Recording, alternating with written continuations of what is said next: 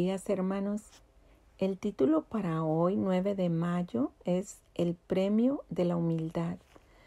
Y el versículo lo encontramos en Proverbios 22.4. Riquezas, honor y vida son el premio de la humildad y del temor de Jehová. La vida de Puyi, el último emperador de China, fue interesante.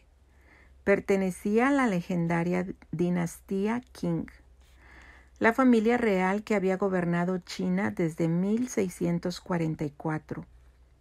El 2 de diciembre de 1908, en el Salón Armonía Suprema, lo llamaron Su Majestad el Emperador, pero empañó su ceremonia de entronización porque a sus dos años su suprema aspiración era que la nodriza le diera leche. En su autobiografía narra una anécdota que me pareció digna de contar aquí para nuestra reflexión espiritual en el día de hoy. Lu Chung Lin le preguntó, Señor Puyi, ¿pretende volver a ser emperador o será un ciudadano común? La respuesta de Puyi fue clara. A partir de hoy quiero ser un ciudadano común. Tras haber sido emperador, Puyi acabó trabajando como jardinero en los jardines botánicos de Pekín. Por supuesto, aceptó ser un ciudadano común debido a los acontecimientos que cambiaron la geopolítica de la primera mitad del siglo XX, y no porque fuera el anhelo de su corazón. No lo hizo por desprendimiento, sino para salvar su pellejo. Las escrituras registran que el emperador del universo decidió convertirse en ciudadano común y, al hacerlo, nos dejó un modelo de vida. Pablo lo expresó con estas palabras. La actitud de ustedes debe ser como la de Cristo Jesús, quien, siendo por naturaleza Dios, no consideró el ser igual a Dios como algo a que aferrarse.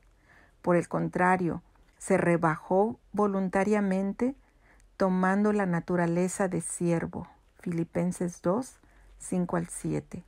Cristo, que era Dios, aceptó llegar a ser un siervo. En él encontramos el mayor ejemplo de humildad jamás visto. El Antiguo Testamento ya había destacado la humildad que caracterizaría al maestro al decir, tu rey viene a ti, justo y victorioso, pero humilde, montado en un burro, en un burrito cría de una burra. Zacarías 9:9. Pablo dice que esa actitud, ese sentido de humildad es lo que Dios espera en cada uno de nosotros. No hagamos nada por rivalidad o por orgullo, sino por humildad y que cada uno considere a los demás como mejores que él mismo. Filipenses 2.3. Y nos dio ese modelo de humildad para que nosotros lo emulemos en nuestro día a día. Si seguimos el ejemplo del Señor, entonces veremos que riquezas, honor y vida son el premio de la humildad y del temor de Jehová. Amén.